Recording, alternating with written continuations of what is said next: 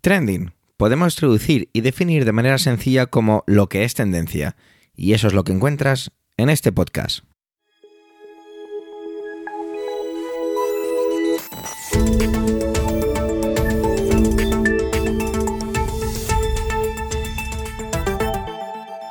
Este es el capítulo 283, 283 del 1 del mes de febrero de 2024 y cuenta con las intervenciones de Pedro Sánchez, Manuel Castaño, Ernesto Acosta, Antonio Rentero, Eduardo Norman. Madre mía, todo el equipo. Quizá un servidor Javier Soler se reserve y se quede solo como presentador. Quizá haya servido esta primera parte un poco riéndome, pero es que le he grabado cuatro veces, porque siempre decía 1 del mes de febrero de 2023, pero lo he conseguido. He dicho 1 del mes de febrero de 2024. Trending es tu podcast de noticias semanal. Adelante. Bueno, esta semana está muy, muy, muy llena de trendings diversos. La verdad es que me encantan todos los temas que han escogido mis compañeros. Hay alguno, que no voy a adelantar cuál, habría utilizado yo si esa persona no lo hubiera elegido o si no había, si quedaba un poco corto el podcast. Así que bueno, os vais a quedar con las ganas de saber qué es lo que habría elegido, o a lo mejor lo adivináis. Vamos a empezar con Pedro, y tiene que ver, si es Pedro, pues hombre, uno podría adivinar que tiene que ver con todo lo de la ley de la amnistía. Él me ha mandado como su resumen de intervención y me ha encantado él. Un juez sin dignidad profesional, un partido catalán, caricatura de sí mismo, una oposición sin, escrúpulos, perdón, y un gobierno haciendo el ridículo. Bueno, pues con estos mimbres solo podemos coger, escuchar activamente y disfrutar. Adelante compañero, adelante Pedro.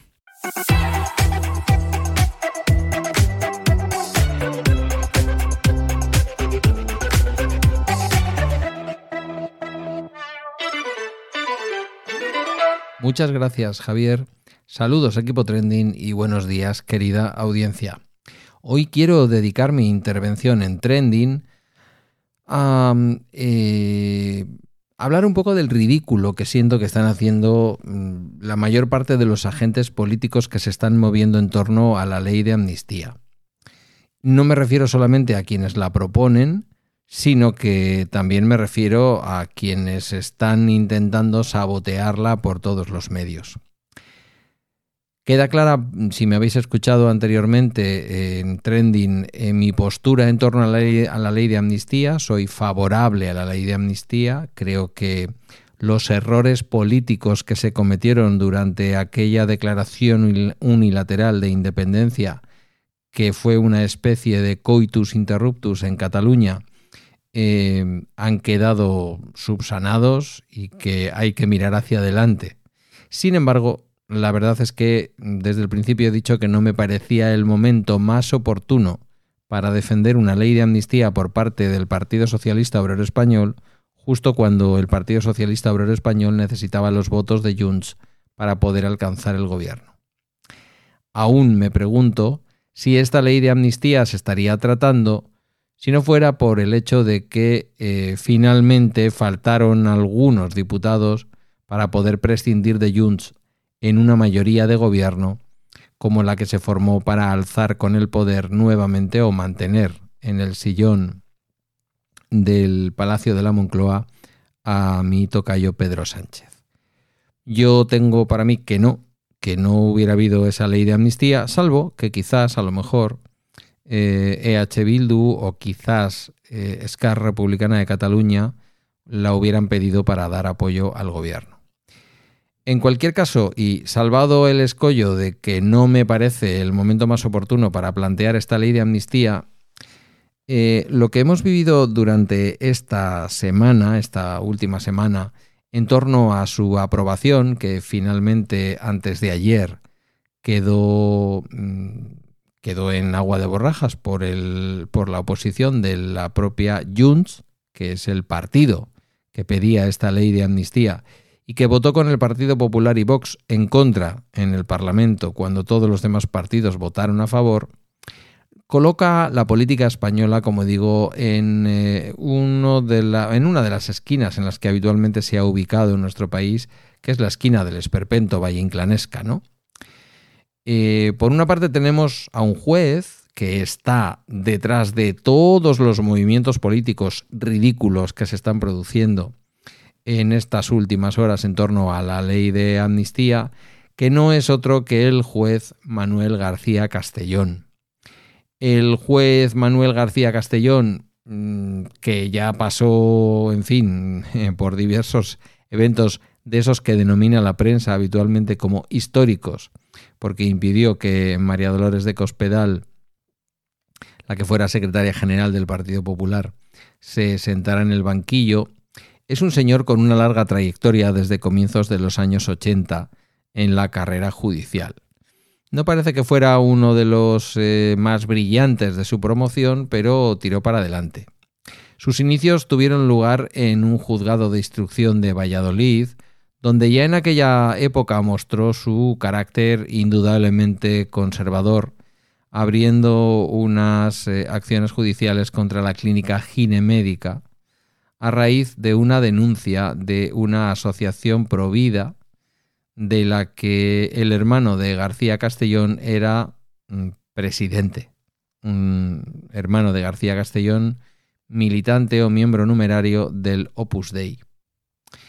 Este señor que estaba detrás de la denuncia mm, no fue un obstáculo para que ya en aquel momento el señor García Castellón ordenara el registro y abriera un juicio oral contra el personal médico del centro por practicar presuntamente abortos ilegales ya empezaban las cosas un poco reguleras.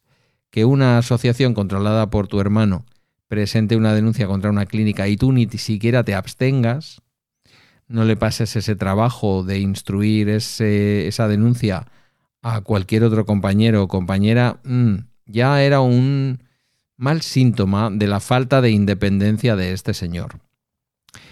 Él llegó a ser tesorero de la muy conservadora Asociación Profesional de la Magistratura, mayoritaria en la magistratura española, y eh, en estos momentos es juez de la Audiencia Nacional. Eh, tiene algunas otras intervenciones muy curiosas, como el hecho de no atreverse a citar al torturador argentino y capitán de corbeta Adolfo Silingo, por su relación con las desapariciones de españoles durante la dictadura militar chilena. Y eh, en aquel momento el señor García Castellón decidió inhibirse para instruir el caso contra el dictador Augusto Pinochet por delitos de genocidio y terrorismo. Ahí el señor García Castellón no veía ni genocidio ni terrorismo, prefirió no meterse en esa historia. Instruyó el asesinato del del desgraciado, eh, malogrado concejal de Hermua Miguel Ángel Blanco del Partido Popular y algunos otros eh, casos muy mediáticos como el caso Banesto o incluso el intento de atentado contra el presidente del gobierno José María Aznar.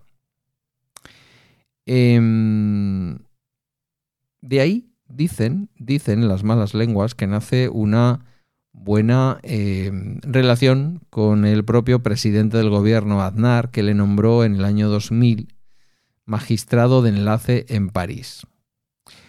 Un puesto en el que le mantuvo el presidente del gobierno, José Luis Rodríguez Zapatero, y que al llegar a la presidencia del gobierno, Mariano Rajoy, eh, pues eh, terminó con un traslado a Roma, nombrándolo juez de enlace en Italia. En fin, es un señor que ha pasado eh, muchísimos años en el extranjero, con puestos que dicen los periódicos más tendenciosos de la izquierda que no tenían una gran carga de trabajo y con un sueldo de más de 120.000 euros al año. Ignacio González, Eduardo Zaplana, algunos de esos militantes y dirigentes históricos del Partido Popular metidos en la corrupción hasta las cejas, y que en aquella época estaban siendo investigados por corrupción en el caso Lezo, conspiraron en aquel momento para apartar al juez que estaba al frente de la investigación, Eloy Velasco, y traer de vuelta a España a García Castellón, que al parecer iba a ayudarles con la causa. Eh, se sabe porque tenían pinchado el teléfono y las conversaciones con el juez García Castellón se hicieron públicas. García Castellón volvió finalmente a España para hacerse cargo del juzgado número 6 que llevaba algunos de los asuntos claves sobre la corrupción del Partido Popular, como la Púnica, Lezo o Aquamed, y al poco tiempo de ocupar el puesto, García Castellón rebajó de 4 millones de euros a 200.000 euros la fianza de Pablo González, el hermano de Ignacio González, líder del Partido Popular de Madrid y a la sazón del fin de la que fuera presidenta de la Comunidad de Madrid. Eh, en fin, eh, un tipo con un historial que ya por lo que sea no voy a seguir relatando, está encargado de eh, acusar al líder de Junts per Catalunya, que fuera presidente de la Generalitat y que ahora mismo está en el extranjero huido de la justicia española, em, de, llevar contra él, digamos, eh, el, juicio contra Carles Puigdemont. El juicio, pues ya sabéis que si es por... Em, ¿Cómo es? Insurrección, que si es por una especie de alzamiento mm, golpista. Y cuando el gobierno, el Partido Socialista Obrero Español y el gobierno en su conjunto negocian con Junts y con el resto de fuerzas que apoyan la mayoría parlamentaria del gobierno una ley de amnistía para todos los sucesos de Cataluña, el juez García Castellón, eh, dejando fuera, por cierto, en esa primera impresión de lo que iba a ser la ley de amnistía, algo tan intocable como los delitos de terrorismo, para que quede claro que eso no se iba a tocar de ninguna manera, pues el juez García Castellón, que tiene aparcadas bastantes causas de las que parece no estar muy interesado que salgan adelante, sin embargo se pone manos a la obra en muy poco tiempo, en muy poco tiempo desde que se anuncia la ley de amnistía, para acusar de una manera bastante forzada, por decirlo suave, al señor Puigdemont de delito de terrorismo. Y me vais a permitir una cosa, el señor Carlos Puigdemont, que no es precisamente santo de mi devoción, no parece un terrorista, ¿verdad? Ni lo parece, ni tiene sentido... Es de sentido común pensar que lo que ocurrió en Cataluña pudo ser muy grave, pero desde luego no fue un acto terrorista. Relacionar la muerte de un ciudadano en el eh, aeropuerto del Prat, del Prat, perdón, sin, sin la S del apellido de los periodistas, de los famosos periodistas españoles, en el aeropuerto del Prat, de Llobregat, Em, la muerte de esta persona, relacionarla con el hecho de que Puigdemont eh, hubiera eh, impulsado el referéndum y considerar que en los altercados de esos días la muerte de este señor, al parecer de un ataque al corazón, eh, es un acto terrorista del presidente, de quien entonces era presidente de la Generalitat de Cataluña, es como decir que la intervención de la policía en Cataluña y todo lo que supuso es también culpable de la muerte de esta persona. Me parece gravísimo que se acuse a Puigdemont de terrorismo, pero me parece ridículo cómo, en lugar de enfrentar la realidad y poner a este juez amigo del Partido Popular, y que le está haciendo evidentemente el caldo gordo, posiblemente sin que ni siquiera el Partido Popular se lo haya tenido que pedir, eh, en lugar de enfrentarse a él y hacer que finalmente quede en el ridículo más espantoso cuando todo esto que está intentando perpetrar desde el punto de vista jurídico quede, anulado, como todas las cosas que han, ido, que han ido anulando en las últimas semanas, tanto el Tribunal Constitucional como en su momento fueron anulando algunos tribunales de derechos, de, derechos humanos de Estrasburgo. Em, en lugar de enfrentarse a él, digo, ir maquillando cada vez más la ley de amnistía, incluyendo delitos de terrorismo, pero que no supusieran vulneraciones sistemáticas de los derechos humanos. Que alguien me explique cómo es esto del terrorismo sin vulnerar derechos humanos. Y por último, mm, la petición en última instancia de Junts de que la ley de amnistía amnistíe a los delitos de terrorismo en general, dentro del evento de Cataluña. Ojo, aquí no están incluidos los presos de ETA ni nada que se le parezca. Mm, dando argumentos a los medios de la derecha, a los políticos de la derecha y a los telepredicadores de la derecha para decir que el gobierno está aprobando una ley de amnistía que incluye los delitos de terrorismo, lo cual da carta de naturaleza, porque el propio gobierno y el propio Junts, admitiendo que tienen que incluir en esa ley de amnistía los delitos de terrorismo, vienen a aceptar que hubo terrorismo. Sé que no, sé que en realidad se están preparando para que un señor como García Castellón, sin ningún respeto por su propia carrera jurídica, siga hasta el final y complique el resultado de esta ley de amnistía. Pero Junts, antes de ayer por la tarde, votando con el Partido Popular y Vox en contra de la ley de amnistía, se ha retratado. El Partido Socialista, llegando hasta el final y quedándose solo a un milímetro de considerar que podía incluir en la ley de amnistía cualquier tipo de delito de terrorismo, y ya veremos hasta dónde llega, porque no os olvidéis que esta negociación no ha acabado, solamente ha sido rechazada la ley en primera instancia en el Congreso, pero será vuelta a presentar, no tengo ninguna duda.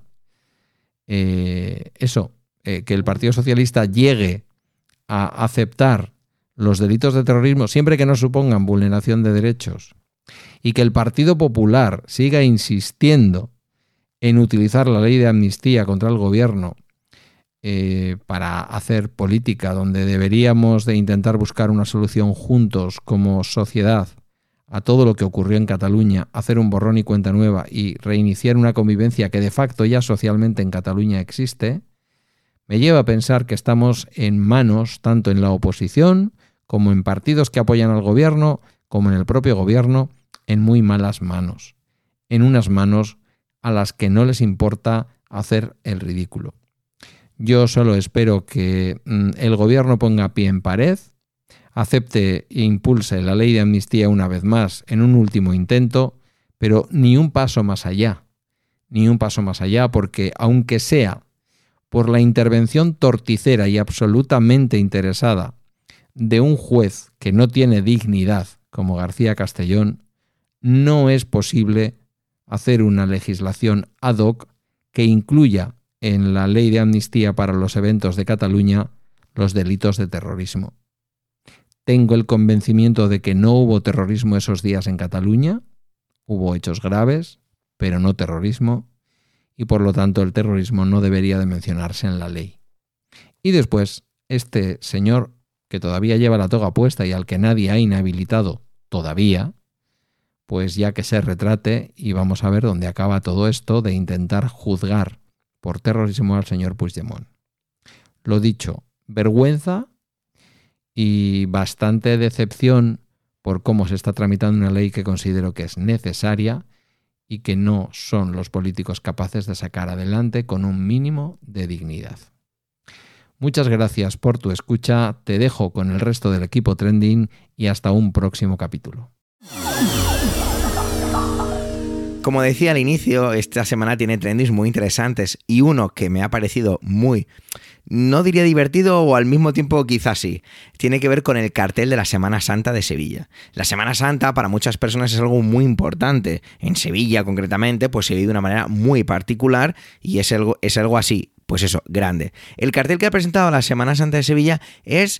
Eh, no, te deja, no te deja indiferente. Así, a, primera vista, pudiera parecer que no tiene nada, nada especial, pero no tienes más que esperar dos segundos más de cuando lo has mirado así de pasada para darte cuenta que te llama la atención. Adelante, compañero. Adelante, Manuel.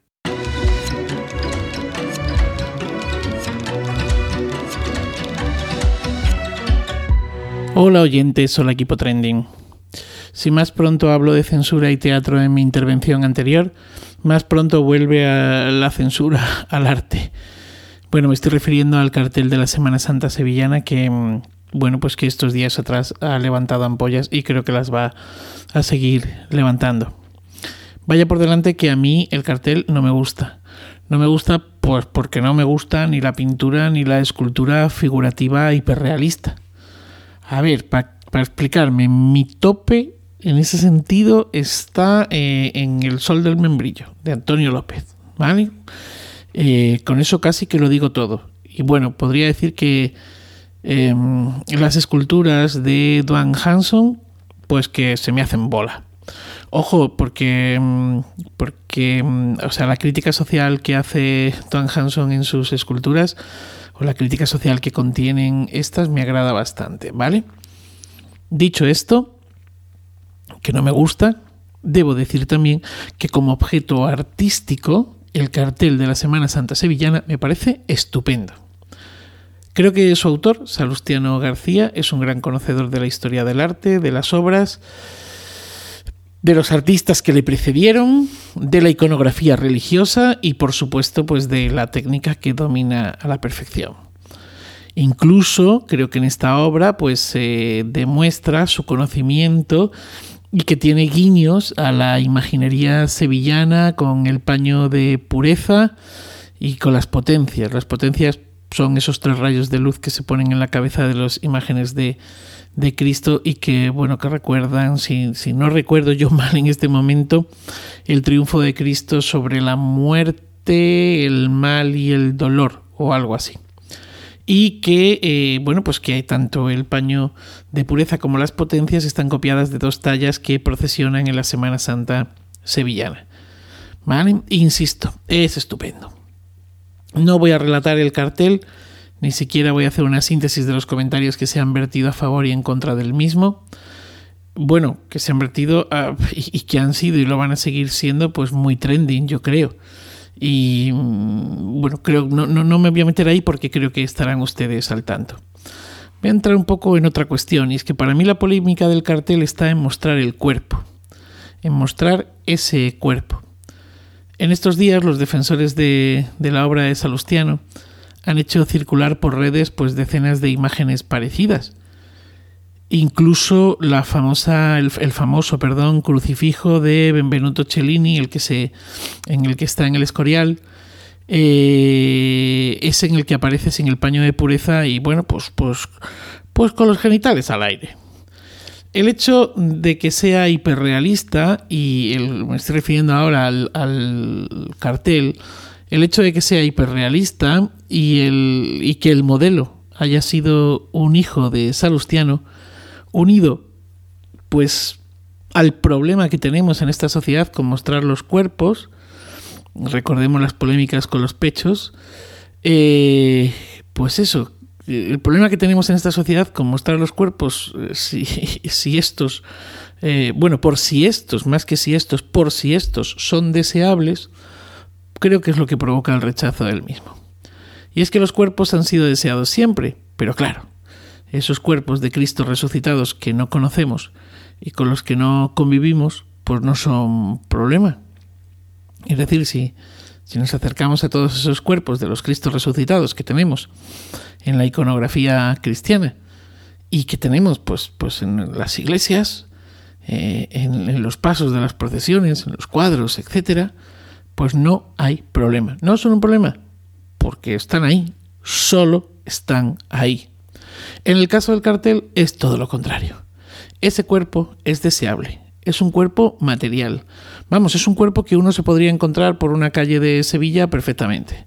Es más, incluso podríamos decir que el modelo también tiene su propio deseo. Y claro, en el momento en el que aparecen deseo y cuerpo, la cosa se complica. Vamos a ver, eh, olvidémonos por un momento que se trata de una obra que ha sido creada para el fin que ha sido creado, ¿vale? El del cartel de la Semana Santa Sevillana.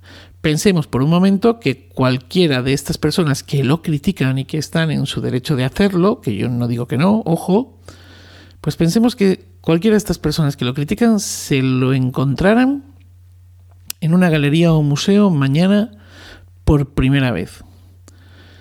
¿Creen ustedes que se montaría la polémica eh, que se ha montado? Yo creo que no.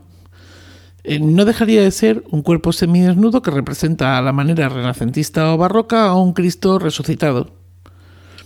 Hiperrealista, eso sí. Y puede que te guste más o menos. Pero. Pero ahí se queda. Eh, ¿Cuál es el problema? Pues el problema es que ese cuerpo, como he dicho antes, existe.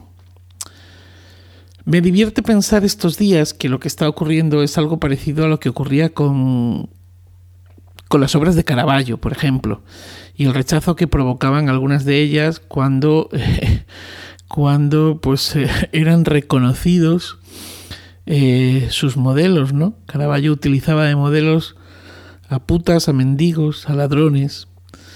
Y, y claro, pues, pues igual esto que levantaba ampollas, pues pues me divierte pensar que pudiese estar ocurriendo algo parecido. O también me divierte pensar que pudiese estar ocurriendo algo parecido al rechazo que provocó la balsa de Medusa de Jericó cuando se expuso por primera vez porque los espectadores no eran capaces pues, de separar el, canibalismo de lo, que los supervivientes practicaron y la locura a la que eh, se abocaron o llegaron de lo que es esa maravillosa obra de arte.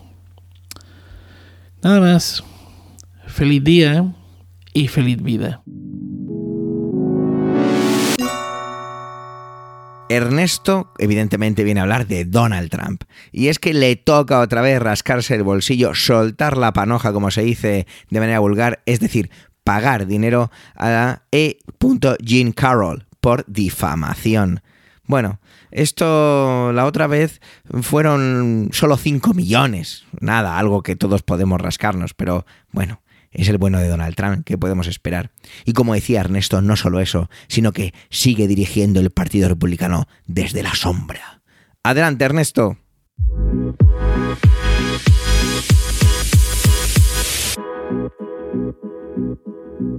Gracias Javier, saludos a todos los oyentes y al equipo de Trending.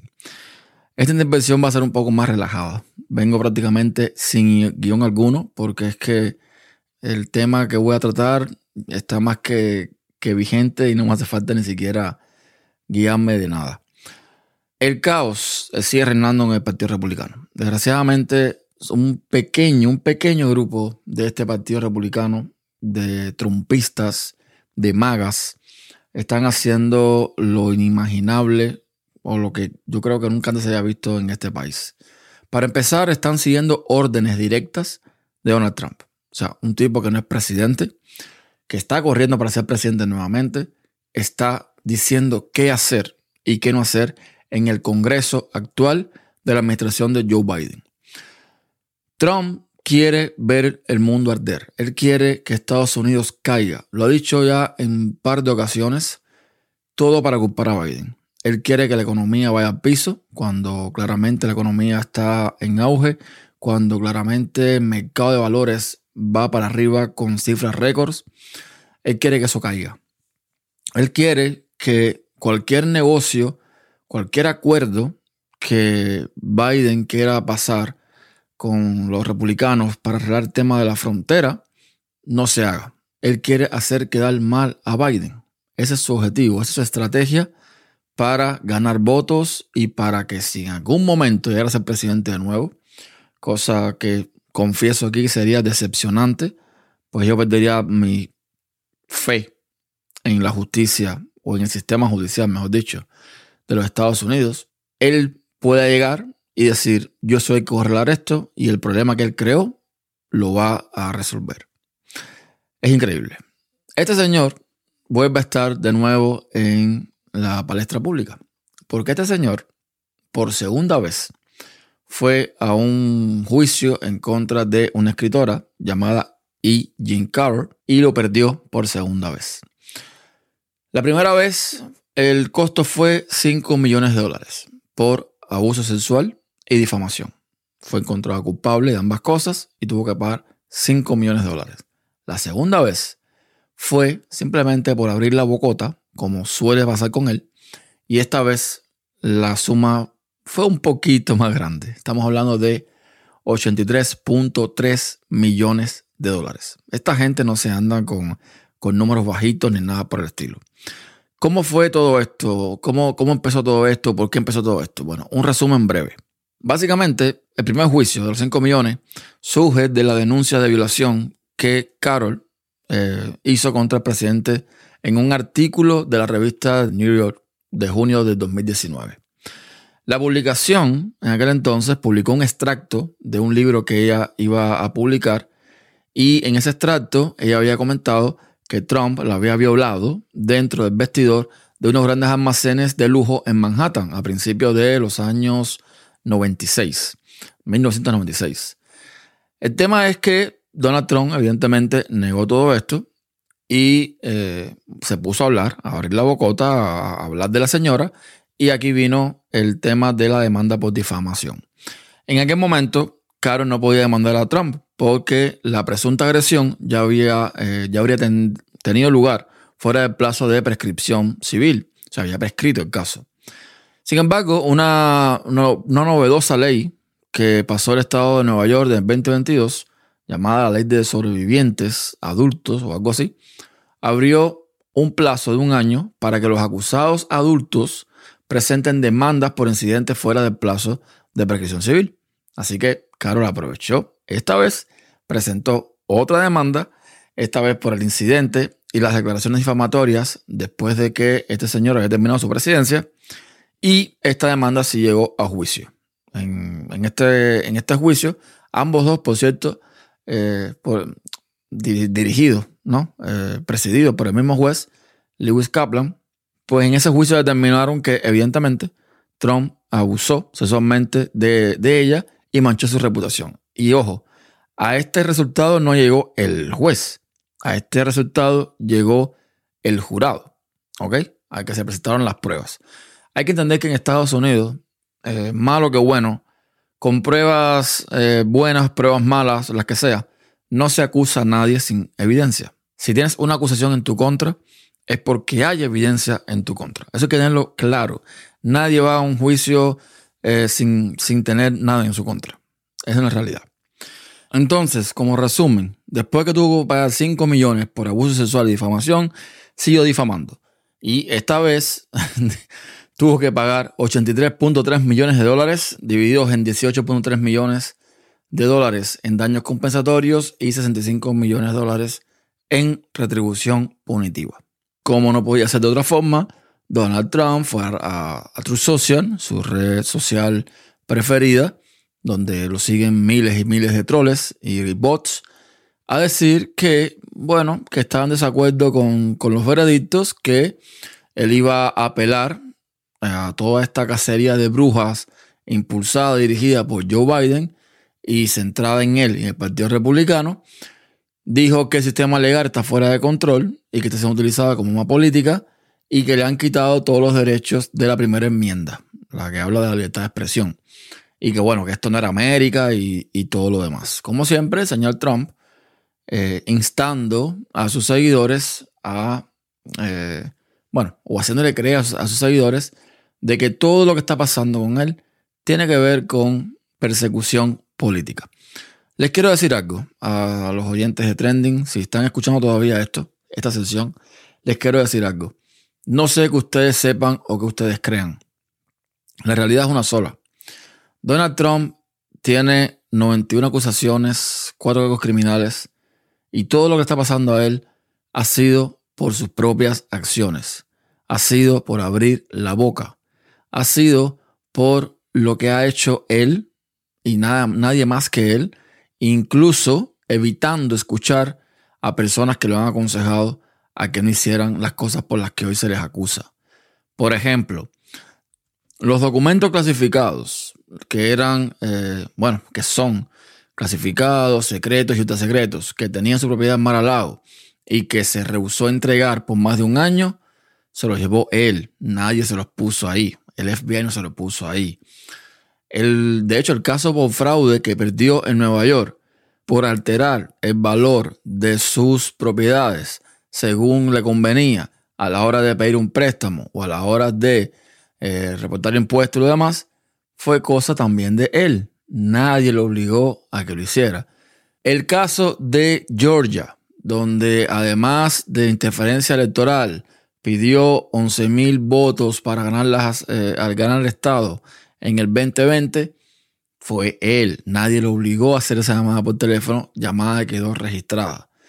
El caso de el 6 de enero, o sea, el caso este de la insurrección y todo lo demás, fue él. Nadie lo obligó a que le dijera a sus seguidores que fueran al Capitolio el 6 de enero a luchar como el infierno porque le habían robado las elecciones. Entonces, todas estas cosas de las que se está acusando a Donald Trump todo, todo, todo, todo, todo está verificado, está comprobado, hay evidencia, hay ríos de tinta hablando de estos temas, con, incluso con, pruebas de los hechos, cosas que mismo publicó en, en aquel entonces en Twitter, cosas que él mismo dijo. Nadie se está inventando nada. Trump se empeña en decirle a sus seguidores que es una cacería de brujas. Se empeña en decir que es la meditación de Joe Biden detrás de él para que no sea presidente. Eso no es cierto, no es ni remotamente cierto, porque por suerte en este país además hay separación de poderes y la rama ejecutiva y la judicial van por lados distintos. Entonces, de nuevo, si ustedes se están creyendo algo que este señor está diciendo, yo los exhorto a que busquen ustedes mismos la información, las evidencias, la línea de tiempo de todo lo que ha sucedido desde que empezaron todos estos temas legales y se informen por ustedes mismos. Así que nada, como he dicho en otras ocasiones, va a ser un año muy interesante, muy entretenido, porque eso sí hay que dárselo a Donald Trump. El tipo es muy entretenido, entretiene muchísimo y solamente hay que sacar las palomitas y disfrutar el show. Antonio pone en manifiesto algo que de lo que yo me hago un poquito eco. Y es que la, a nivel, nivel de, reflejar, ¿vale? Porque esto es un hecho, no hay que estar muy a favor o en contra de lo que hay. las películas de Disney barra Marvel, todo lo que tiene que ver con ciertas franquicias grandes, están un poco como viviendo un momento delicado. Yo soy muy fan de las películas de superhéroes, pero reconozco que quizá el formato está un poco desgastado. Y Antonio viene a reflejar que se están empezando a hacer movimientos como tener que, grabar secuencias adicionales una vez terminada la película, porque según él salen verdaderos desastres y es necesario retocar los montajes. Adelante, Antonio. Saludos, soy Antonio Rentero y esta semana en Trending quiero hablaros de falta de previsión en el universo cinematográfico Marvel. Fijaos qué cosa tan concreta. Todo esto a cuenta de una noticia que he leído en los últimos días que tiene que ver con una película que yo creo que hay cierta expectativa sobre ella, la cuarta entrega de las aventuras cinematográficas del Capitán América, titulada en el título original eh, Captain America, eh, Brave New World, que aunque literalmente se podría traducir como mundo nuevo a estrenar, realmente aquí en España seguramente debería titularse Un Mundo Feliz, porque es que Brave New World es el título de la novela de Aldous Huxley, que aquí en España se conoce como Un Mundo Feliz. Entonces imagino que precisamente a lo que se hace alusión con el título de esta película, la cuarta entrega de las aventuras cinematográficas del Capitán América en el universo cinematográfico Marvel, es a algo así, a una especie de utopía distópica en la que hay un manejo por parte de determinadas élites en la sombra que hacen que el mundo y la sociedad sean de una manera determinada, pero ahí estará el Capitán América para descubrir que todo eso es una farsa, que estamos eh, gobernados o regidos por una élite maligna y él defenderá la libertad, la justicia y el modo americano de vida, esto es algo muy de defender por parte de los superhéroes. Vale. Hecha toda esta introducción, para justificar de qué hablo y por qué, hay que recordar también que el Capitán América en el cine ya no es Steve Rogers y el actor que lo interpreta ya no es Chris Evans. A estas alturas, los que seguís las películas del universo cinematográfico Marvel, ya sabéis que con Endgame terminó un ciclo virtuoso que me parece que, vamos a, tener que esperar mucho tiempo para volver a algo que esté mínimamente a la altura. Y Steve Rogers barra Chris Evans se jubiló y en la serie Falcon y el Soldado de Invierno, el actor Anthony Mackie, que encarna al personaje de Falcon, hereda el escudo y el nombre del Capitán América. Él es el nuevo Capitán América ahora. Y por supuesto, no tiene en su cuerpo el poder del super soldado, no ha combatido en la Segunda Guerra Mundial, no es en realidad un alfeñique que a pesar de su debilidad física estaría todo el día mm, así repartiendo, bueno, más que repartiendo, recibiendo estopa en defensa de aquello en lo que cree y que gracias al suero del supersoldado es capaz de devolverlas también. Y por supuesto no ha estado medio siglo encerrado en el hielo, resucitando de alguna forma eh, décadas después a un mundo o llegando a un mundo en el que hay una diferencia entre los valores con los que se crió, los valores que existen y sobre todo la circunstancia política y social. Vale, pues todo esto ya no va a estar en el Capitán América, porque aunque el nombre del superhéroe se mantenga, el personaje que hay detrás ya no es el mismo, tiene otras motivaciones. Falcon es un personaje magnífico y Anthony Mackie lo resuelve de manera sensacional, pero todo esto, y proviene del cómic, tiene muchos cambios. Bueno, todo esto lo que hace es que haya una, una nueva película, una nueva trama, que nos cambia por completo lo que habíamos visto en las tres películas anteriores del Capitán América, que para mí, junto con la primera de los Vengadores y la dupla Infinity War y Endgame, son la cúspide del universo cinematográfico Marvel, no vamos a llegar a eso ni de broma. Y el problema es que hay perspectivas muy negativas, y ahora es cuando explico por qué. Hablo de falta de previsión se ha conocido, y a esto me refería con las noticias que he leído últimamente, se ha conocido que se ha previsto un calendario de rodaje de mm, lo que se denomina en inglés reshoots, que sería eso, volver a rodar determinadas escenas, algo desde hace unos años muy habitual, porque se termina la película, se monta la película, se hacen unos pases de, prueba, unos pases previos antes del estreno, hay cosas que se ve que no funcionan demasiado bien, algunas se pueden arreglar en, en montaje o con efectos especiales, y en otros casos lo que hay que hacer es volver a rodar una escena muy concreta, unos planos muy concretos, porque falla algo, falta algo, hay algo que no se ha explicado bien, no se enlaza bien una cosa con otra, falta un momento de amor, un momento de emoción, en fin, lo que sea, y se vuelve a rodar. Esto es algo, ya digo, muy habitual.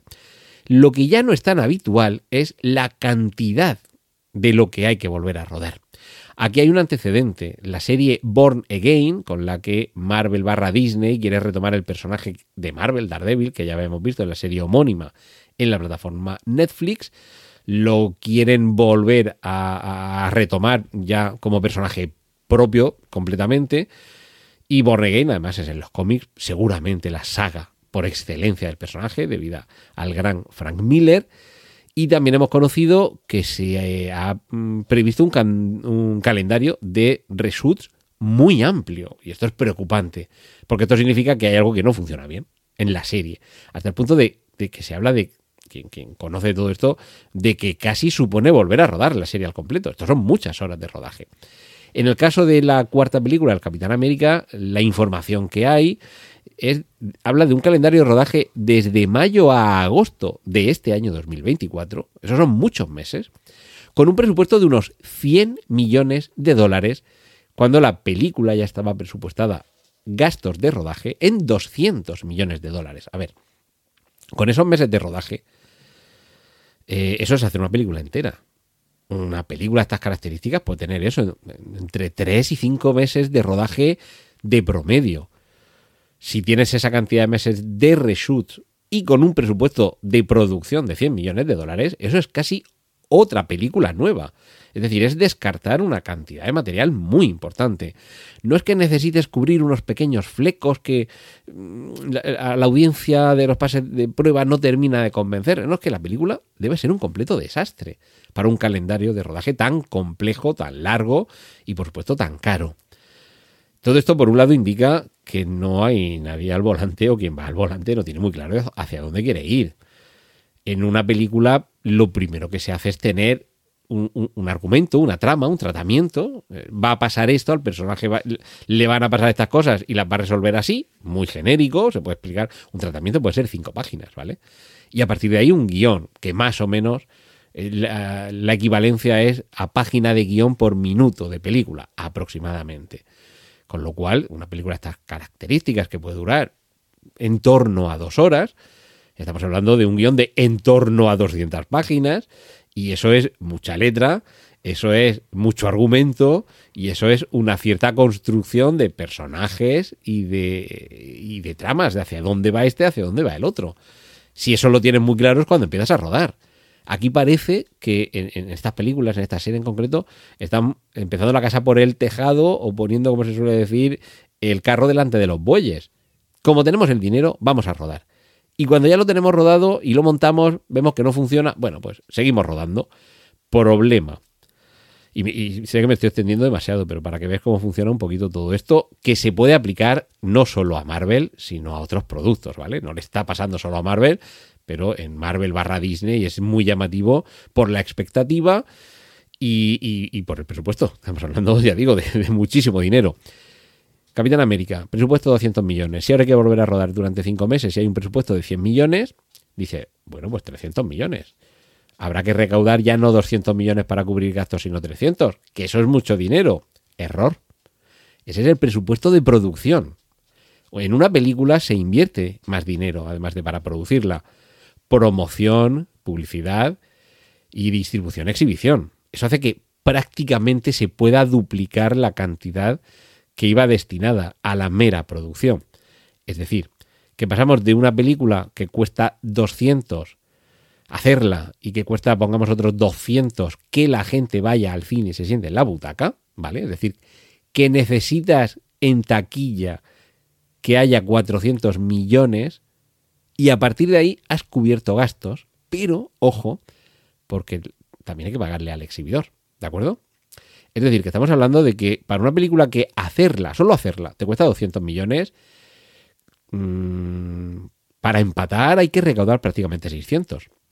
Si a esto le sumamos 100 millones más, aunque sí que es cierto que los gastos de distribución, promoción y demás puede ser más o menos lo mismo, pero ya estamos hablando de que para que no sea un fracaso, en taquilla, insisto, en términos de recaudación, de recuperación de la inversión, es una película que te cuesta 300 millones y que mínimo debe, mínimo, debe recaudar 700 u 800 millones, que en las circunstancias en las que está el cine en la actualidad se hace bastante difícil.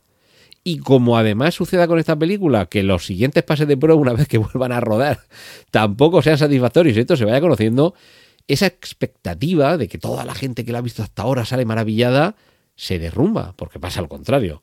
Toda la gente que la ha visto hasta ahora dice que es un desastre. Y eso, por desgracia, genera un efecto no llamada, sino un efecto rechazo que hace que haya menos gente que tenga ganas de ir al cine. Algo que, por cierto, cada vez parece que hay menos gente que a determinadas películas quiere acudir a verlas a las salas, sobre todo porque con el precio que tiene el pase y sabiendo que en 3, 4, 5 meses la voy a tener en casa, habrá mucha gente que prefiera esperarse. En fin, eh, sé que me he extendido demasiado hablando de esto, pero creo que es solamente la punta de un iceberg contra el que en, cualquier momento pueden chocar muchos Titanics. En fin, espero no haber sido más pesimista de la cuenta, espero haberos eh, entretenido con todas estas reflexiones y estos datos, y ahora os dejo con el resto de contenidos que tienen para vosotros mis compañeros aquí en Trending. Un saludo de Antonio Rentero. El futuro era esto, que se dice en muchos lugares. Y es que Eduardo nos trae una noticia increíblemente futurista, y es que se ha realizado el primer implante neural en un ser humano, de la mano de una de las empresas que dirige o que, en el que está en el comité de, de dirección, el bueno de Elon Musk, eh, Neuralink. Interesantísimo. Adelante, Eduardo.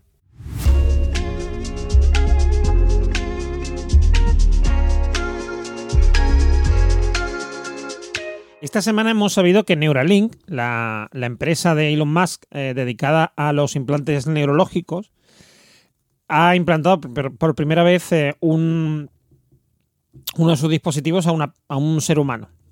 Anteriormente ya lo había hecho en animales y concretamente en simios, y había traído bastante polémica porque, según parece, eh, los monos habían sufrido mucho y había habido congresistas que habían pedido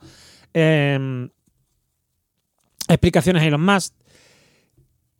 Y, y, hombre, esto es un gran avance para la ciencia, no digo que no. Ahora veréis porque tengo, digamos, una cierta oposición al tema. Eh, lo curioso es que no lo, ha, no lo ha dicho la empresa en sí, en Neuralink, sino que ha sido Elon Musk en X, en la antigua Twitter, eh, quien lo ha desvelado.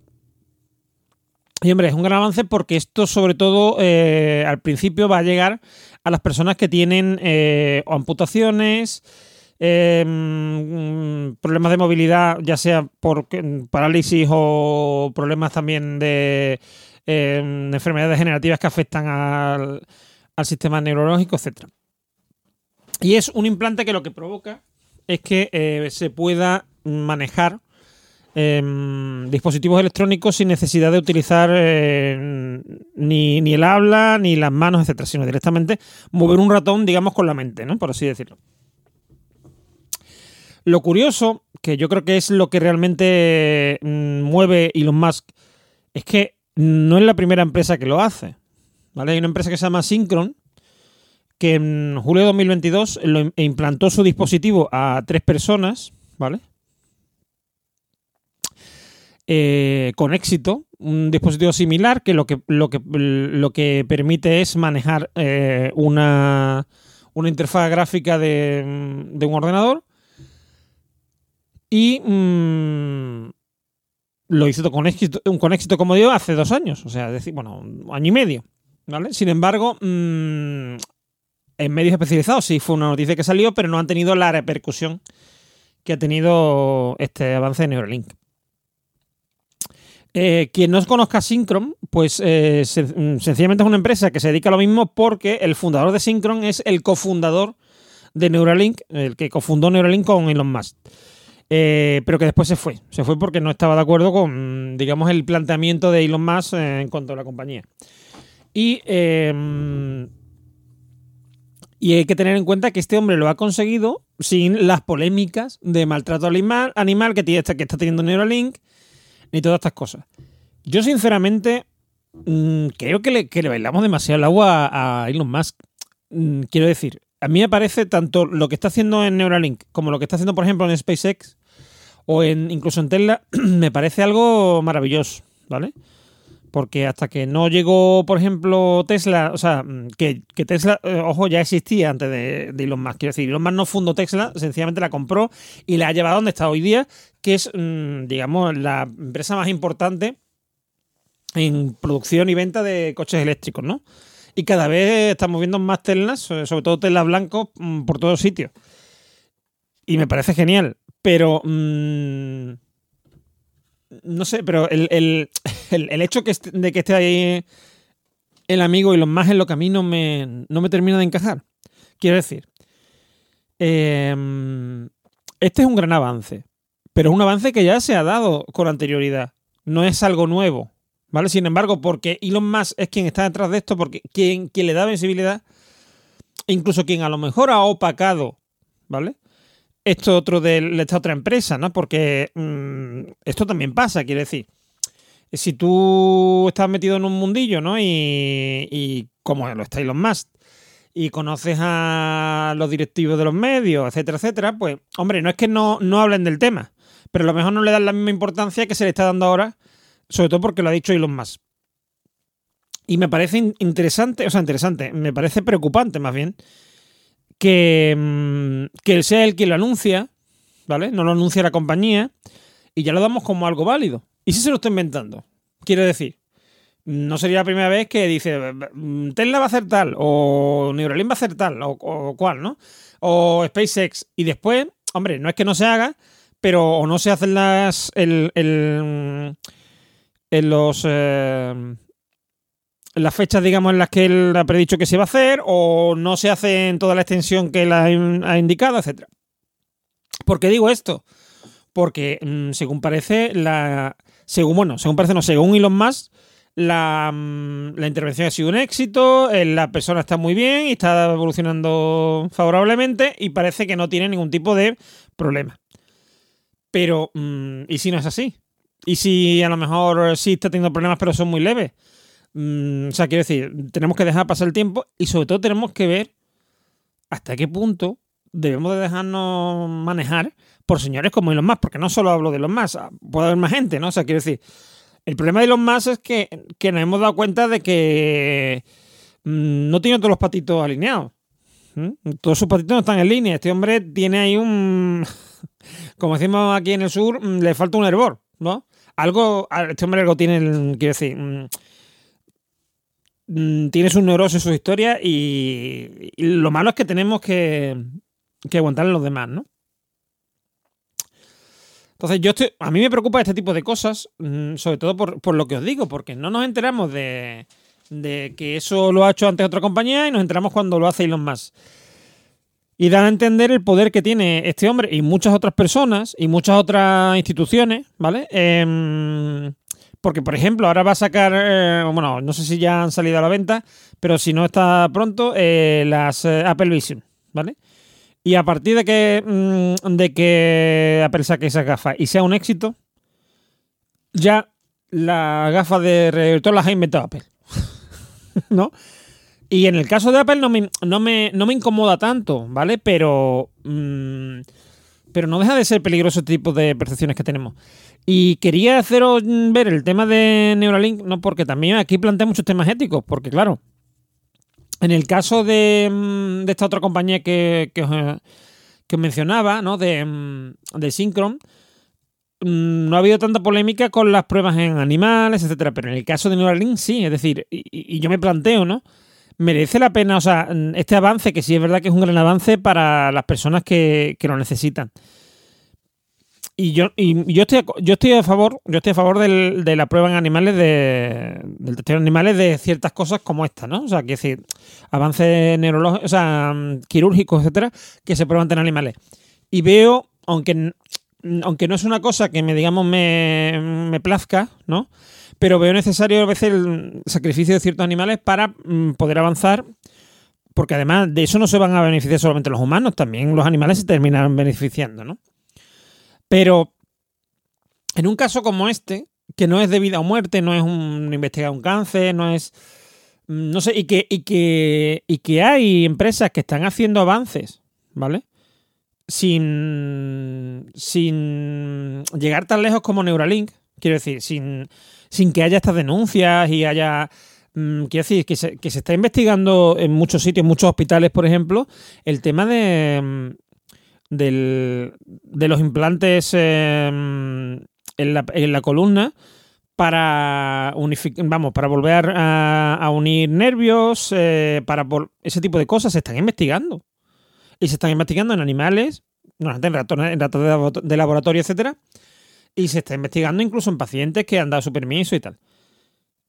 Y se están haciendo avances. Pero no hay esta polémica que hay con Neuralink. ¿Vale? Entonces, a mí me da, cada vez me preocupan más este tipo de personajes como Elon Musk. Porque, por una parte, consiguen que nos interese todo lo que hace. Pero por otra parte, lo hacen todo como con cierta. Mm, vamos a decir así, poco cuidado en lo que hacen. ¿vale? En, es decir, por, con, con poca... Mm, no sé, que no, no, sé la palabra... Poca delicadeza, vamos a decirlo así, poca delicadeza mmm, cuando, se, cuando hablamos de ética, ¿no? Es decir, no, no, no piensan, vamos a intentar minimizar los daños en, en animales o vamos a intentar, porque claro, porque además, eh, tened en cuenta que no es lo mismo una rata de laboratorio, por muy ser vivo que sea, a un mono, ¿vale? Y estamos hablando que en el caso de Neuralink mmm, se han reportado, eh, mmm, digamos, mmm, vamos, de, de 20, creo que eran 25, de 25 animales en los que han probado esto, 15 han muerto y han muerto de una forma bastante dolorosa, con inflamaciones, con grandes dolores. Y además, en muchos casos, no, es que no le hemos puesto morfina, no hemos puesto no sé qué, porque era necesario ver eh, qué es lo que estaba fallando. Que, o sea, y un mono no es un ratón. ¿Vale? Eh, mmm, no digo que sea un ser humano, pero le falta poco, ¿no? Y las. Y digamos que la empatía ahí empieza a funcionar fuerte en un, en un, en un simio, porque ya digo, no es un ser humano, pero casi, ¿no? Entonces, eh, yo os digo, yo siempre, yo siempre traigo aquí mis miedos, ¿no? Y en este caso, el tema de Elon Musk y. en empresas como Neuralink mmm, es uno de ellos, porque ya digo, yo creo que no, no se preocupan por la ética como deberían y creo que es algo que nos deberíamos mirar todos. Gracias por llegar hasta aquí, por supuesto, por el tiempo empleado en escucharnos en este capítulo ducentésimo octagésimo tercero.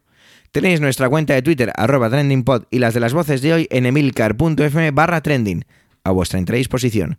Un saludo y hasta la semana que viene.